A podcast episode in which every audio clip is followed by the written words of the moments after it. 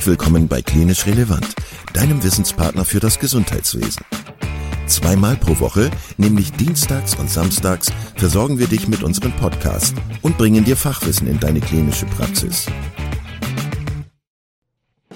Weitere Informationen und Angebote findest du auf unserer Webseite www.klinisch-relevant.de. Viel Spaß beim Zuhören! Heute mit Dr. Matthias Leiter und Dr. Sven Kürten in Teil 2 von Narkose im Rettungsdienst. Herzlich willkommen zu einem neuen Podcast von Klinisch Relevant zum Thema Narkose im Rettungsdienst. Heute wieder mit Sven und Matthias. Hallo. Sven, nachdem du letztes Mal die Tür vom Rettungswagen zugeknallt hast, möchte ich, möchte ich sie nun wieder öffnen. Ähm, und nochmal kurz sagen, was wir letztes Mal besprochen haben. Im Prinzip haben wir euch ja als Universallösung für die Narkoseinduktionsmedikamente für den ungeübten Ketanest, Dormicum und Rocuronium quasi verkauft und möchten heute so ein bisschen äh, sprechen um die Umstände ringsherum. Ja, genau. Und ähm, hallo auch von mir. Ähm, unser Kernpunkt und das, das Allerwichtigste ist, die Indikation muss einfach stimmen. Das ist ähm, deshalb so bedeutsam, ähm, weil das bedeutet, dass wir die Narkose, wenn wir die Indikation richtig stellen, im Zweifel, wenn es irgendwie geht, vermeiden. Ich habe äh, gesagt, der erfahrene Anästhesist wird, wenn es geht, so wenig wie möglich im Rettungsdienst intubieren und Narkose machen. Warum? Da gibt es verschiedene Ursachen. Eine davon beispielsweise der Notfallpatient hat in aller Regel nicht sechs Stunden seit der letzten Nahrungsaufnahme und zwei Stunden nach der Aufnahme von klaren Flüssigkeiten gewartet, bis ihm der Notfall passiert ist. Das heißt, per se können wir davon ausgehen, der ist nicht nüchtern. Der hat einen hohen Sympathikotonus, der hat eine Darmparalyse, der wird einen mit Sicherheit mit purem Magensaft und im besten Fall noch Snickers, Pommes und allem anderen gefüllten Magen haben. Und in dem Moment, wo wir mit Narkose anfangen, wird uns all das höchstwahrscheinlich erstmal entgegenkommen. Ähm, der bietet aber auch sowas Spannendes wie den erwartet schwierigen Atemweg. Standardfrage in der Facharztprüfung Anästhesie dem normalen äh, Chirurgen oder ähnlichem aber vielleicht gar nicht als Begriff bekannt, Matthias, oder?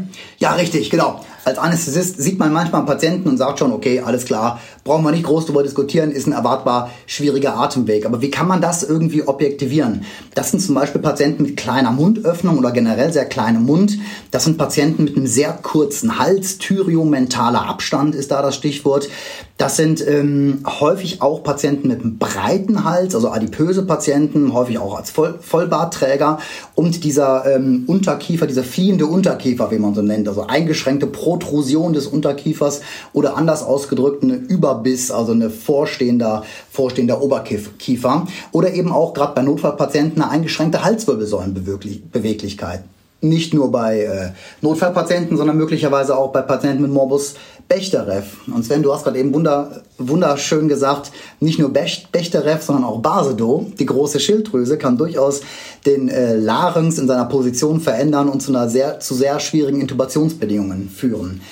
Das ist, wenn man das häufig sieht, eine Blickdiagnose, die man aber für sich selber doch erstmal so wahrnehmen muss.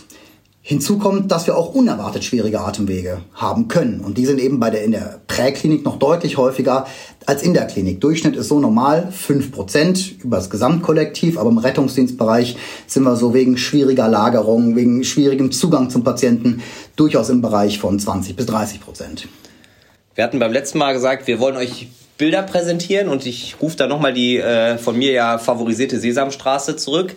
Schaut euch Samson an, Vollbartträger. Das wird schwierig. Was hat der für eine Mundöffnung? Total schwierig. Das Krümelmonster, niemals nüchtern.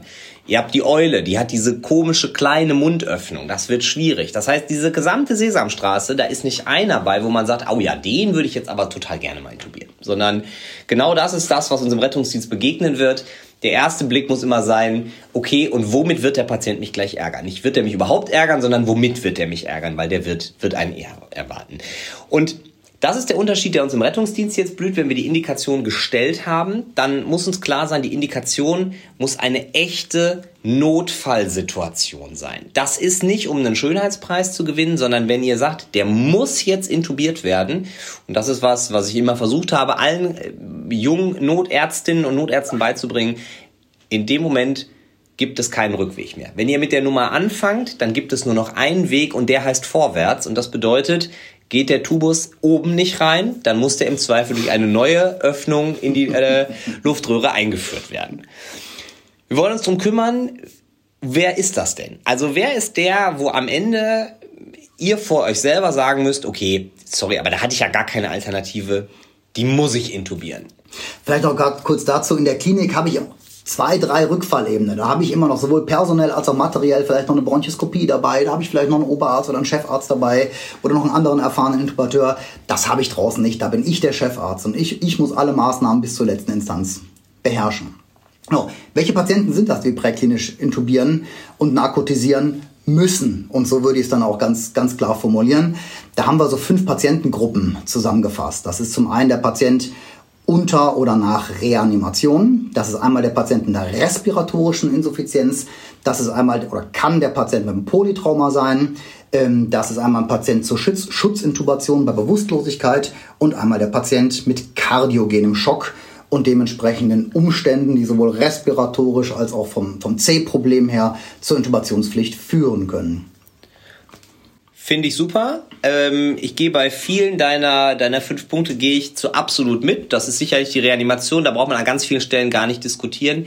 Je weiter nach hinten wir in dieser Liste kommen, und das ist sicherlich auch ein Punkt, der ähm, im Rettungsdienst anders ist als bei der Narkose, die man eben in der Klinik macht. Es kommt ein Faktor Weg hinzu. Nämlich der Faktor, wie lange brauche ich von dem, was ich da draußen tue, von dem erwartbar schwierigen Atemweg, ich bin vielleicht nicht so erfahren, und natürlich ist auch das Rettungsdienstpersonal um euch herum total gestresst, weil auch für die stellt das einen extrem seltenen Einsatz dazu. Ich komme in einen Schockraum, der das dann aber sicher beherrscht. Und auch da kann es einfach Situationen geben, wo man sagt, ja, der erfüllt jetzt pro forma sicherlich die Intubationskriterien, aber ich weiß, das wird hier schwierig.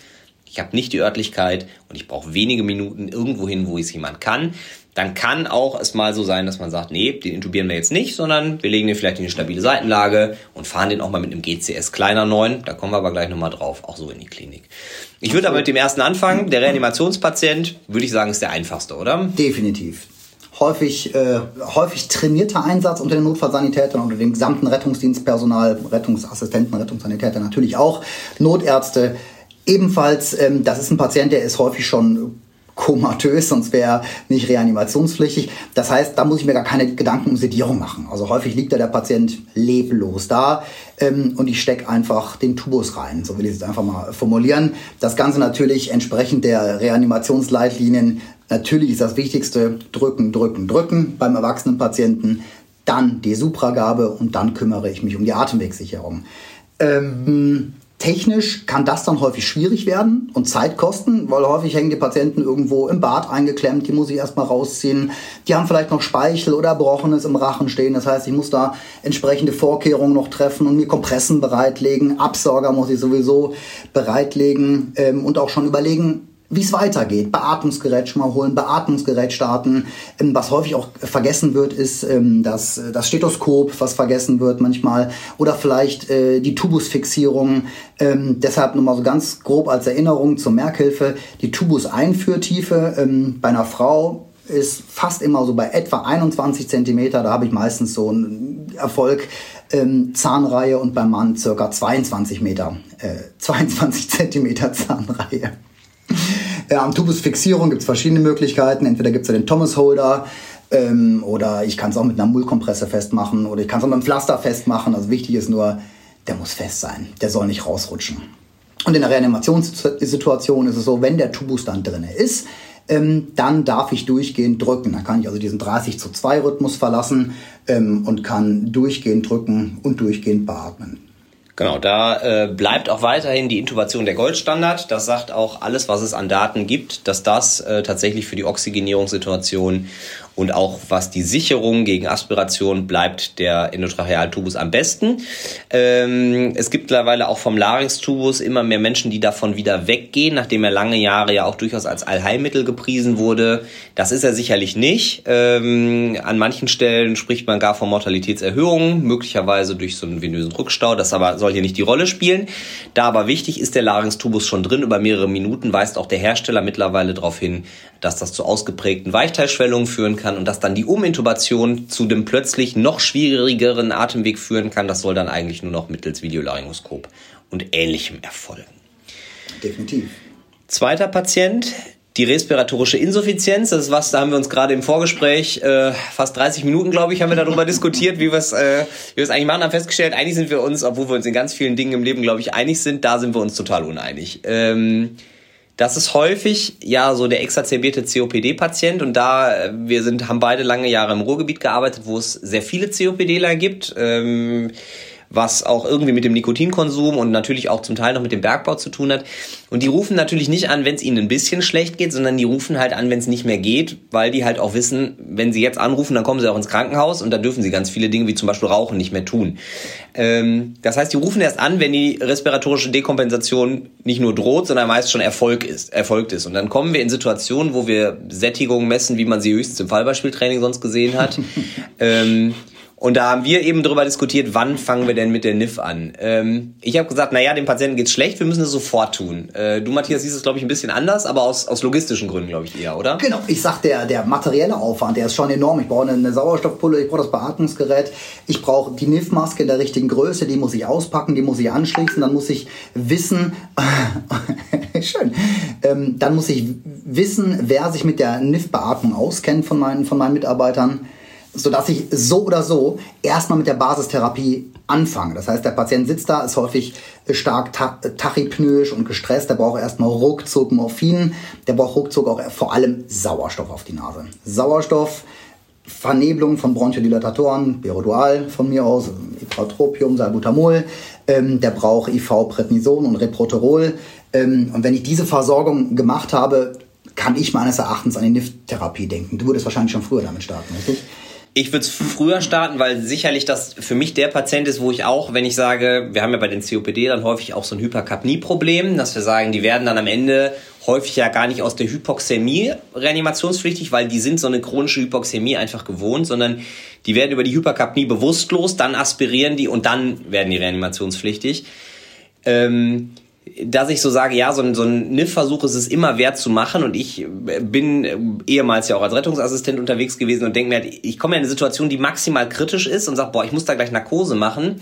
Und jetzt fange ich an, die Patienten durch enge Treppenhäuser mehrere Etagen nach unten zu bringen. Ich schnall die auf einem Transportstühlchen fest, wo ich ihm die Atemhilfsmuskulatur dann noch wegnehme. Und wenn der da dekompensiert, das wäre mir nicht recht. Sondern ich würde sagen, okay, wir bleiben jetzt hier oben, wir gucken mit der NIF-Maske, funktioniert das? Da, und da bin ich voll bei dir, da hast du mir sicherlich auch nochmal einen guten Denkanstoß gegeben. Die Maske muss halt gut sitzen. Ja, denn äh, der Medomat bietet so 50 Liter Leckagekompensation. Und das ist halt bei einer 2-Liter-Flasche, also ist die nach zwei Minuten leer, wenn es schlecht läuft. Ähm, das heißt, die Maske muss halt gut sitzen, aber das sollte, finde ich, nicht die Therapie verzögern. Und dann kann ich mir oben angucken, funktioniert die Nummer ja oder nein und muss im Zweifel sagen, okay, ähm, das funktioniert hier einfach nicht, ich kriege das nicht hin, das wird nicht dicht ähm, und der ist so schlecht, mit dem komme ich jetzt einfach nicht mehr nach unten. Weil ich finde, der Weg, wenn ich einmal unten im Auto angekommen bin, dann bin ich häufig auch so schnell im Krankenhaus, dass das häufig nicht mehr lohnt, den dann noch zu intubieren.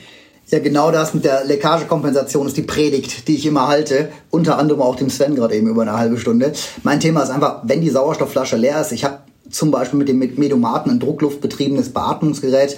Wenn die Sauerstoffflasche also leer ist, habe ich null Beatmung mehr. Da habe ich dem Patienten äh, eine dicht sitzende Maske um den Kopf geschnallt und habe ihm keine, jede jegliche Atmungsmöglichkeit genommen, was den Einsatz dann durchaus noch problematischer machen könnte.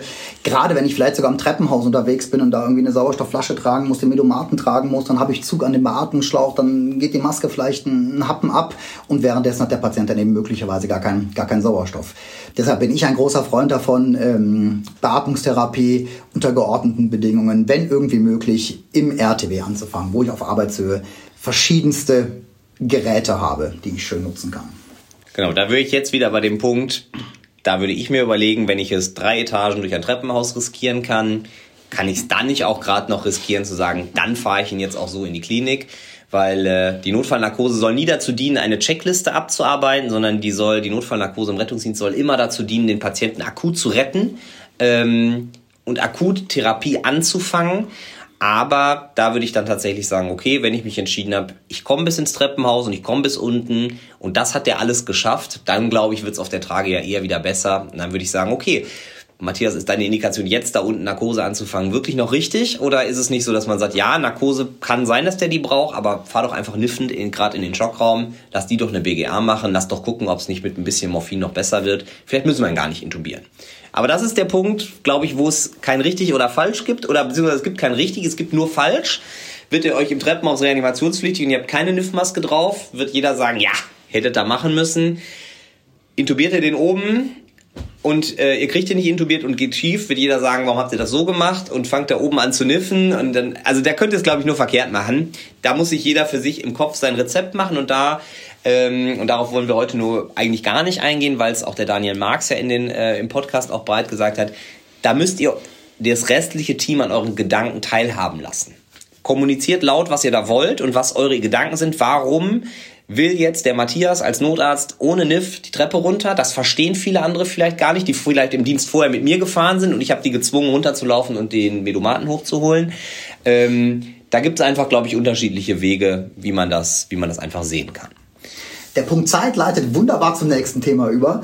Ich muss mir tatsächlich, auch wenn es eine Notfallintubation ist, für die Intubation Zeit nehmen. Und der gesamte Vorbereitungsvorgang, der dauert nun mal, je nach Übung des Teams, durchaus auch mal bis zu fünf Minuten, bis ich alle meine Materialien und Rückfallebenen vorbereitet habe. Vielleicht nur ganz kurz zusammengefasst. Ich brauche das Laryngoskop, primär Videolaryngoskop ist mittlerweile vorgeschrieben. Ich brauche einen Tubus, nicht nur in der Größe, in der ich ihn ausgesucht habe, häufig beim Mann 8,0 mm Innendurchmesser, bei der Frau 7,5 mm Innendurchmesser, sondern auch den Tubus mit einer Nummer kleiner. Ich brauche einen Führungsstab, der ist in den Darreichungsformen heutzutage häufig schon in diesen Tuben mit drinne. Ich brauche eine Blockerspritze, die wird ganz gerne, gerne vergessen. Ich brauche einen Absauger, der schon läuft. Ich brauche einen Güdeltubus, ich brauche Kompressen. Ich brauche eine Tubusfixierung, das Stethoskop habe ich eben auch schon mal gesagt und natürlich die entsprechenden Medikamente. Ich kann auch schon, und das ähm, ist bei manchen Geräten am Monitor verbaut, beim C3-Monitor, die Kapnometrie schon mal vorher installieren. Ähm, ich kann Infusionslösungen vorbereiten und äh, gegebenenfalls auch einen zweiten Zugang schon mal legen, damit ich Reserve habe, falls mal ein Zugang unter ähm, dem Stress verloren geht. Genau, da würde ich auch nochmal äh, kurz einhaken, jetzt für die Streber-Notärztinnen und Notärzte unter uns. Ähm, der 7,5er Tubus, das stimmt, das ist sicherlich so die Standardgröße, die wir auch im OP nutzen würden. Auch da wieder kann man natürlich, wenn man jetzt, ne, jetzt geht's ums Strebersternchen beim, äh, beim Chefarzt oder bei dem Oberarzt der Intensivstation, ein sieben, durch einen 7,5er Tubus zu bronchoskopieren ist machbar, aber nicht so richtig schön, wenn man ehrlich ist. Mit einem 7,5er Tubus zu tracheotomieren am Ende ist richtig blöd. So, das heißt, ich würde jetzt zum Beispiel sagen, okay, ich muss diesen COPDler jetzt intubieren und ich glaube, Matthias, da sind wir uns einig. Es gibt mehr als einen COPDler, den wir intubiert haben und wussten, wir sehen uns in spätestens einer Woche zur Tracheotomie wieder. ähm, wenn ihr den seht, und das ist jetzt ein großer, kräftiger Typ, dann nehmt einen 8,5er Tubus. Weil einen 8,5er Tubus kann man super bronchoskopieren und da geht auch neben dem Bronchoskop noch ein bisschen Luft rein und raus. Also, das ist jetzt Strebernote, ne? das ist sicherlich nichts, da braucht ihr jetzt keinen extra zum Auto schicken, aber so groß wie halt reinpasst. Ne? Der, die, die Idee, dass man natürlich sagt, ja, das soll jetzt möglichst wenig an der Stimmritze machen, an den Stimmlippen machen, das stimmt alles. Aber das ist im Notfall relativ peng, wenn man ehrlich ist. Ne? Da geht es eher darum zu sagen, okay, jo, ich antizipiere, das ist eine große Stimmritze, da passt ein großer Tubus rein, dann nehme ich auch einen großen. Also das nur noch mal so als Strebernote quasi. Also mein Gedanke war eher für, die, für den Ungeübten, dass da der einfache Tubus einfacher reingeht und dass da Widerstände, die im Atemweg auftreten, beim Vorschieben des Tubus möglicher äh, bestenfalls nicht zu überwinden, nicht mit Gewalt zu überwinden sind. Sehr gut, ja, absolut. ja. Absolut. Was durchaus sinnvoll ist, vom Intubationsvorgang Aufgaben zu verteilen. Mhm. Ich habe ja häufig genügend Personal da, mindestens vier Leute. Ich kann einem Kollegen sagen, du bist verantwortlich für die Medikamentengabe, du gibst jetzt Medikament A, B und C und hast die hier aufgezogen. Ähm, du, Kollege 2, machst äh, Assistenz bei der Intubation. Du hast hier das und das vorbereitet und gibst mir das und das dann gleich an. Und ein Kollege, ein weiterer Kollege fürs Gerätemanagement, der zum Beispiel dafür sorgt, ähm, dass äh, die Sättigung dauerhaft angeschlossen ist, weil die geht in solchen ähm, Manövern, sage ich mal, häufig als so fragiler, labiler Clip häufig verloren. Und vor allem, dass nach der Induktionsdosis der Blutdruck gemessen wird. Das wird auch gerne mal vergessen. Und dazu gehört natürlich Closed-Loop-Kommunikation. Ich setze einen klaren Startpunkt, frage vorher meine Teammitglieder, ob die bereit sind, ob die ihre Funktion verstanden haben, bespreche vor, was wir vorhaben und leg dann los. Nächster Patient, Sven. Ich glaube, der ist, äh, der ist genau für dich. Wann gibt es Gründe, Polytrauma-Patienten zu intubieren? Äh, ja, das äh, Polytrauma ist einer der Patienten, der in aller Regel intubiert in einem Schockraum ankommen sollte. Ähm, weil er in aller Regel einen dieser Punkte erfüllen wird. Das ist zum einen die Vigilanzminderung. Ähm, das ist ja was, wo wir immer so uns, das, was wir uns ja so als Krücke nehmen und sagen, ja, geht's jetzt unter neun, muss intubiert werden. Stimmt, wenn es ein Trauma ist. Fürs Trauma eindeutig evaluiert, ähm, ist, ist definitiv der GCS gut evaluiert, unter neun ähm, sollte der intubiert werden. Ähm, das ist noch relativ einfach. Ja, das ist das ist sicherlich ähm, fast häufiger noch der Autofahrer als der Motorradfahrer, der ja doch mittlerweile einen Helm trägt. Das sind die Pedelec-Fahrer, das sind die BMX-Fahrer, die äh, irgendwelche Berge runtersausen ähm, und sich ein ordentliches Schädelhirntrauma zuziehen und dann Vigilanz gemindert sind. Die wird man intubieren müssen, weil sie einfach sich im dynamischen Verlauf eher verschlechtern werden. Ähm, es gibt aber jetzt welche und jetzt ähm, da, die sind vielleicht so an der, an der Kippgrenze zur neuen ich gehe aber beispielsweise von einer ausgeprägten Blutungssituation aus. Äh, warum, Matthias, würde da die Intubation Sinn machen? Ja, tatsächlich ist, und das wissen relativ wenige, ähm, der physikalisch gelöste Sauerstoffgehalt im Blut äh, mit, der, mit der Intubation oder mit der Gabe von reinem Sauerstoff gut zu erhöhen. Wir wissen alle, mit Sauerstoffmaske kann ich vielleicht 60% FiO2, wenn es gut läuft mit Reservoir, vielleicht sogar 70, 75% FiO2 dann tatsächlich in der Alveole erreichen. Aber richtig 100% FiO2 kann ich nur beim Patienten mit NIF-Beatmung mit dicht sitzender Maske ähm, erreichen. Das fällt beim Traumapatienten natürlich raus. Ähm, ähm, oder eben mit einer Intubation. Und mit so einem äh, 100% äh, FiO2-Beatmung kann ich durchaus so umgerechnet äh, den Patienten virtuell um einen Hämoglobinpunkt anheben. Also aus einem HB6 kann ich durchaus einen HB7-Patienten machen was ja bei einem blutenden Patienten mit Vor Vorerkrankungen, mit eingeschränkter Kompensation durchaus sehr, sehr, sehr relevant sein könnte. Absolut. Vor allem, wenn er vielleicht noch drei in echt hat und wir dann vier erreichen, dann, dann gilt das sicherlich umso mehr. Da bin ich übrigens voll bei dir. Diese Polytraumen finden häufig, auch wenn man immer wieder die Rettungsdienstgeschichten hört von den Patienten, die irgendwo draußen Leitern runterfallen und dann in die zweite Etage laufen, den Rettungsdienst anrufen. Klar, die gibt's auch, aber das, sagen wir mal, äh, jetzt äh, vom häufigen Polytrauma zu reden, das ist jetzt wieder übertrieben, weil das Polytrauma bleibt einfach selten. Das Standard-Polytrauma findet halt draußen statt. Wie gesagt, das ist der Fahrradfahrer im Wald und in aller Regel kommt man ja dann doch mit dem äh, RTW irgendwie in die Nähe. Ähm, Oder Kreuzung auf einer Straße. Ne? Kreuzung auf der Straße. Und da bin ich bei dir, dass diese Maßnahme der Intubation, wenn sich das vertreten lässt, ähm, dann wäre das, auch wenn das ein AB Situation ist, aber wenn ich jetzt nicht das kritischste AB-Problem habe, sondern wir sagen, wir wollen den physikalischen Sauerstoff erhöhen oder ja, der ist so GCS 9, das ist alles nicht so richtig doll und wir müssen das schon irgendwie machen, dann dauert ja auch die Vorbereitung, dann bin ich da bei dir. Den würde ich auch in den RTW bringen, allein fürs Thema Wärmeerhalt, auch Privatsphäre, Datenschutz für den Patienten ähm, und da einfach mit den Maßnahmen weitermachen, weil ich während dieser Maßnahme Atemwegssicherung im Zweifel ja auch, wie du eben sagtest, genug Personal habe, die sich um Betthubschrauber oder ähnliches kümmern können. Ne? Ich weiß nicht, wer schon mal an so einer größeren Einsatzstelle war. Von mir aus Verkehrsunfall von zwei PKWs an der Kreuzung mit von mir aus vier Verletzten. Da sind halt ruckzuck von allen vier Straßen kommenden viele Passanten mit dabei. Da ist immer noch die Polizei mit zwei, drei Autos dabei. Da ist die Feuerwehr mit dem ganzen Löschzug dabei. Da habe ich eine unfassbare äh, Geräuschkulisse ähm, äh, durch redende und funkende Menschen und ich habe auch vor allem eine, und durch Passanten, die möglicherweise stören und, und weil sie helfen wollen, häufig auch gut gemeint. Und äh, ich habe eben auch eine, durch das Blaulichtgewitter, wie man so schön sagt, auch viel ähm, ja, viel optische Reize, wodurch sich die Kommunikation auch innerhalb des Teams und dem Patienten deutlich, deutlich erschwert. Also meine, äh, mein Vorgehen dabei ist eigentlich, wenn es immer irgendwie geht, Patient schnellstmöglich in den geordneten Raum, abgeschotteten Raum RTW schaffen und da dann unter Traumalicht, unter Wärmeerhalt alle weiteren Maßnahmen vorzuführen. Nach der Immobilisierung wohlgemerkt. Genau, auch da aus dem, äh, aus dem normalen Notarztleben. Ähm, ich habe einen Patienten gehabt, der wurde in so einem äh, Garagen-Innenhof reanimationspflichtig mit ganz viel weiß verputzten Wänden und genau auf diese weißen Wände schien die Sonne. Das war wirklich im absoluten Hochsommer. Und ich habe tatsächlich beim Laryngoskopieren einfach nichts gesehen. Das Licht vom Laryngoskop war einfach weniger als das Sonnenlicht und das haben meine äh, zugegebenermaßen nicht besonders guten Augen nicht hinbekommen. Das heißt, der, der wäre, glaube ich, der war im RTW total einfach zu intubieren, aber ich habe draußen einfach nichts gesehen. Also da bin ich bei dir, steht der RTW unmittelbar neben dem Notfallort, würde ich auch sagen, ja, da ist der geordnete Platz äh, RTW durchaus sinnvoll ähm, und da kann man sich durchaus drauf zurückziehen. Aber ähm, auch hier wieder der Faktor Zeit, je nachdem, wo ich bin, kann es ja durchaus Gründe geben, einen Polytrauma nicht zu intubieren. Ähm, Gerade wenn wir über das Thema Gesichtsschädelverletzungen reden, also ähm, der hat eine Mittelgesichtsfraktur. Da läuft irgendwie Blut aus der, das ist ja einfach so. Natürlich, die haben Nasenbluten, die haben Platzwunden im Gesicht oder, oder da fehlen Zähne und ähnliches. Ähm, das ist nicht nur ein erwartet schwieriger Atemweg, das ist ein Atemweg, wo, wenn wir in der Klinik sind und sehen solche Patienten, wir einen sterilen HNO-Arzt daneben haben in Tracheotomiebereitschaft. So, jetzt allein als Gedanke für mich, ich muss ja immer damit rechnen, wenn ich Narkose mache, muss ich ja theoretisch konjunktumieren können. Oh Mist, aber im Krankenhaus, die gehen ja schon davon aus, dass sie den wahrscheinlich tracheotomieren werden. Also, wo bin ich? Wie sind die Örtlichkeiten? Wie ist der Weg bis zur nächsten Fachexpertise im Zweifel? Solche Patienten haben dann häufig auch vielleicht noch eine HWS-Verletzung, weil wer mit dem Gesicht einmal aufgeschlagen ist, da hat die, die Halswirbelsäule auch vielleicht sogar in axialer Richtung eine Stauchung erfahren oder möglicherweise Verletzung erlitten.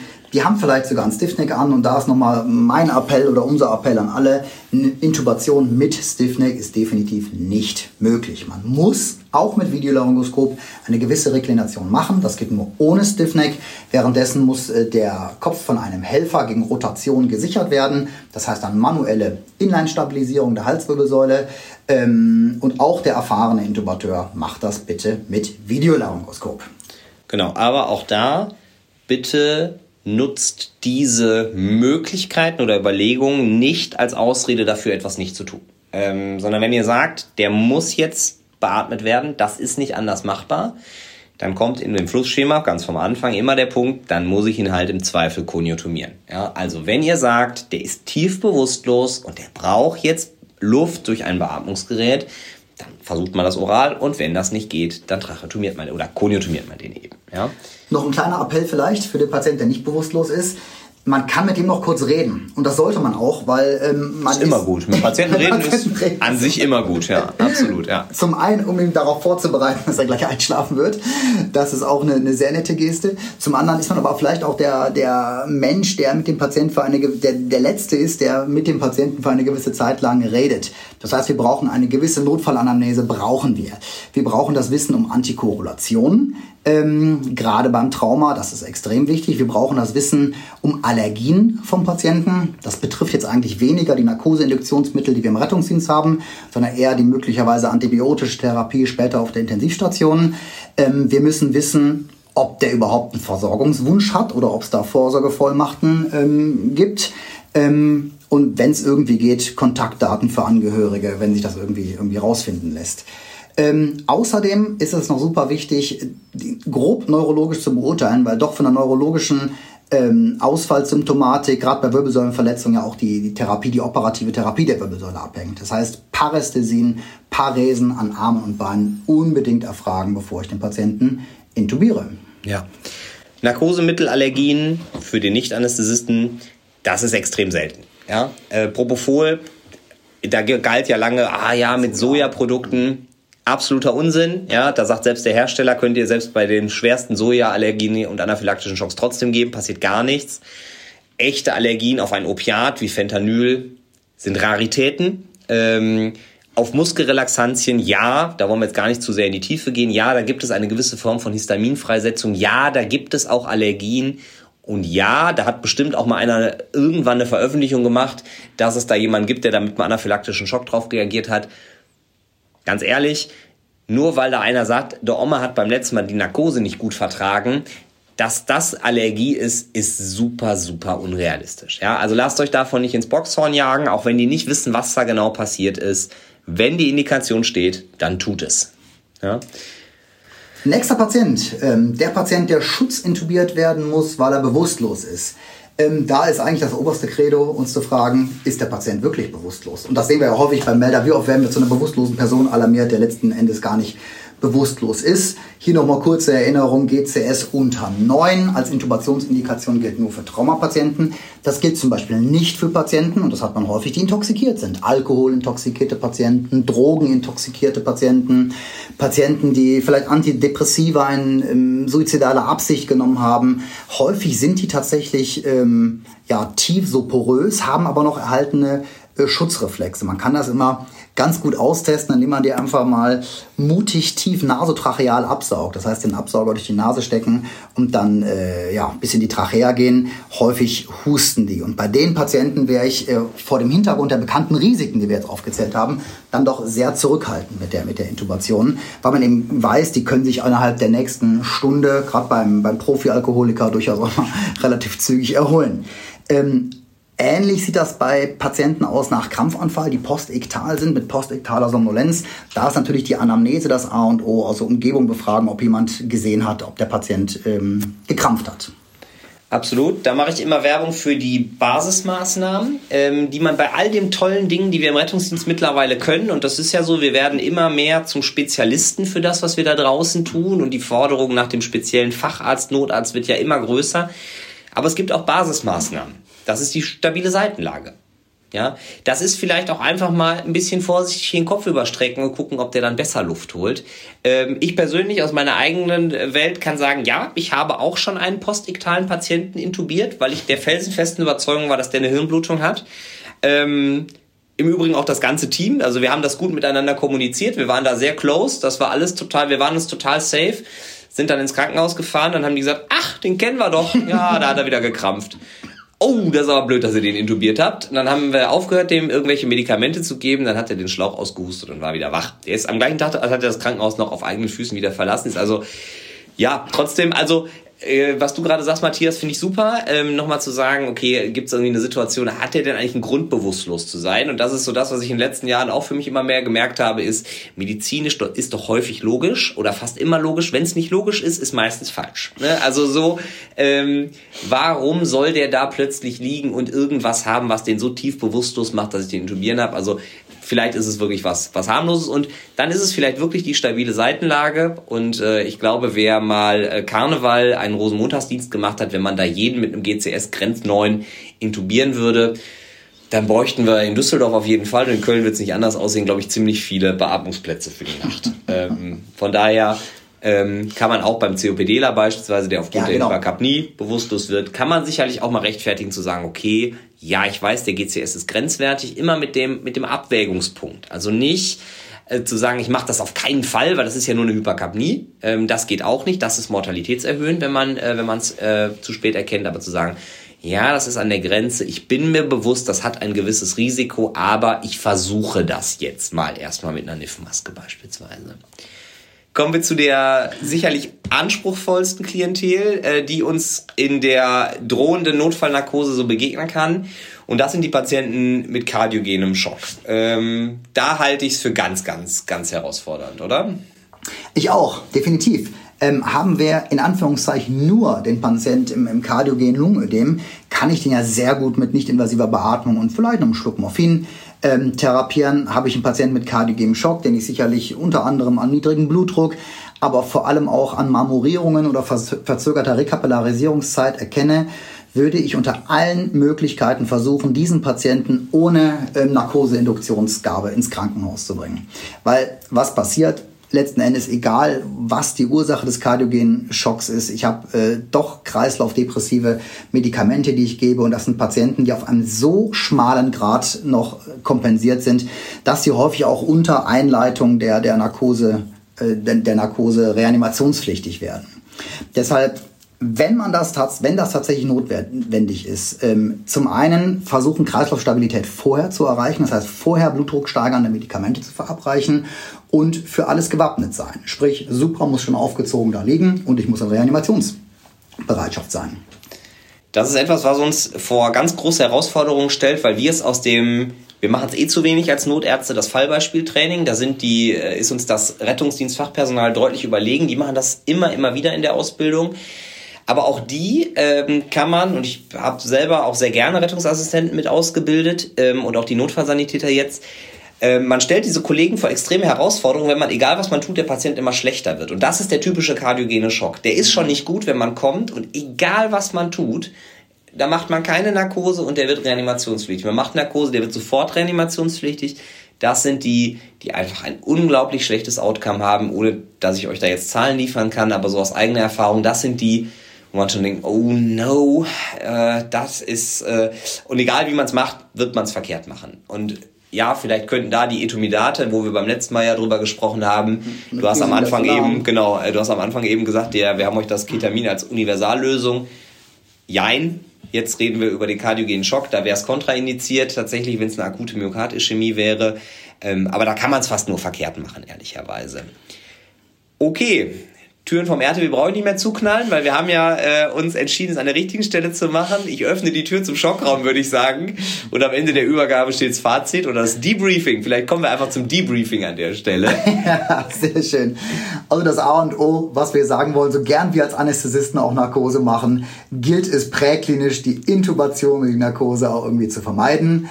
Punkt B, falls die Intubation unvermeidbar ist, dann muss ich versuchen, in Ruhe geordnete Bedingungen zu schaffen und um dafür mindestens fünf Minuten zu nehmen.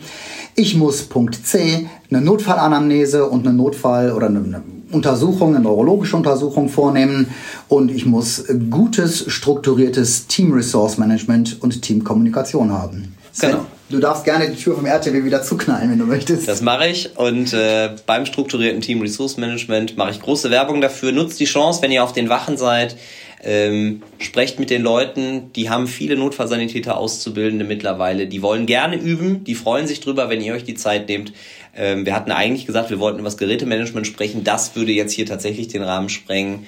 Aber lasst es euch zeigen. Die können das, weil die trainieren das, die wissen, wie man so Sachen hinstellt und äh, die haben viele tolle Ideen. Also nehmt alle Möglichkeiten, die euch euer sehr, sehr qualifiziertes Personal und Team so bildet. Ähm, seid gutes Teammitglied und führt gut und ähm, dann werden euch die Einsätze gelingen. Habt keine Angst vor Narkosen. Ähm, wir haben versucht, euch Bilder und Denkimpulse zu geben. Ähm, und jetzt ist Ende vom Debriefing. Jetzt ist Schluss. Wir wünschen euch noch einen schönen Abend. Macht's gut. Schönen Abend, macht's gut.